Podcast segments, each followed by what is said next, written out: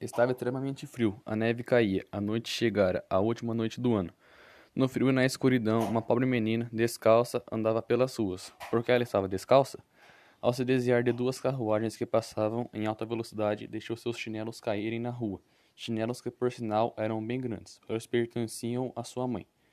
Quando foi recuperá-los, ela não conseguiu pegar um deles, pois outro fora apanhado por um garoto que fugiu em disparada, dizendo que aquilo serviria bem como um berço filhos quando algum dia ele os tivesse. A menininha passara a andar descalça.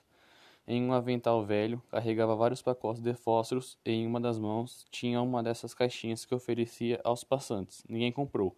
Não conseguiu um centavo sequer. Tremendo de frio e de fome, ia se arrastando. Pobre menina. Sua imagem era desoladora. Os flocos de neve caíam sobre seus longos cabelos louros. Via as luzes que vinham das janelas das casas Sentia um cheiro maravilhoso de ganso assado. Era véspera de ano novo. Em um caminho, cantinho próximo à parede de uma casa, sentou-se em cima dos pés para abrigá-los ao calor do corpo. Não se atreveu a ir para casa, pois não havia vendido os sócios e não queria levar bronca, por isso. Além do mais, também fazia frio em sua casa. A família só tinha um teto para proteção, mas nada. Suas mãos estavam geladas. Precisava se aquecer. Tirou um dos palitos de fósforos, de fósforo da caixinha e riscou-o. Riscou-o na parede para acendê-lo.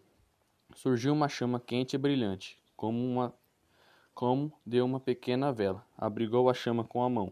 Naquele momento, parecia que estava sentada diante de um grande fogão de ferro, com os pés e maçanetas de bronze. Como estava quentinho e confortável ali, a jovem esticou os pés para aquecê-los também mas a pequena chama se apagou. O fogão desapareceu, sobraram-lhe apenas os restos dos fósforos queimados na mão. Ela então acendeu outro.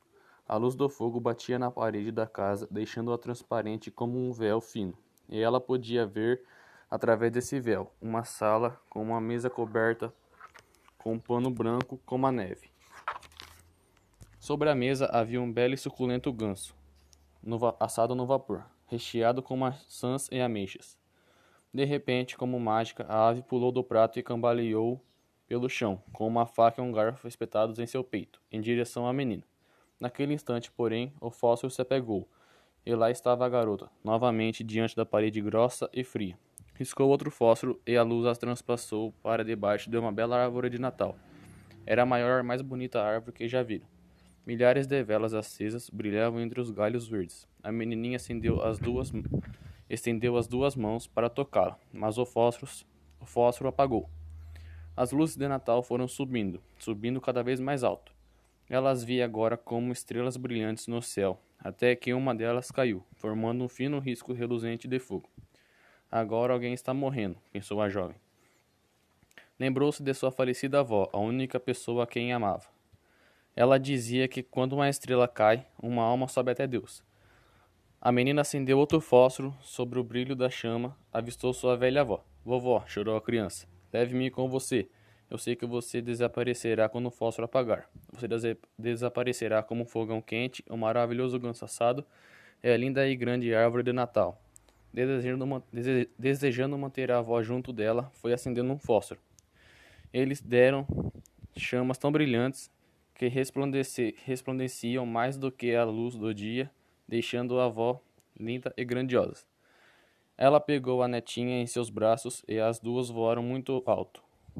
Muito, muito alto. Lá em cima não havia frio, nem fome, nem medo. Elas estavam com Deus. No canto encostada na parede, sentada, estava a menina, com um sorriso nos lábios e as bochechas, bochechas rosadas. Estava imóvel. A criança rígida e fria segurava alguns fósforos queimados. Ela queria se aquecer, disseram as pessoas que por ali passavam. Ninguém poderia imaginar as coisas bonitas que a menina avistara, e quão feliz era ela adentrara o ano novo com sua, com sua tão amada avó.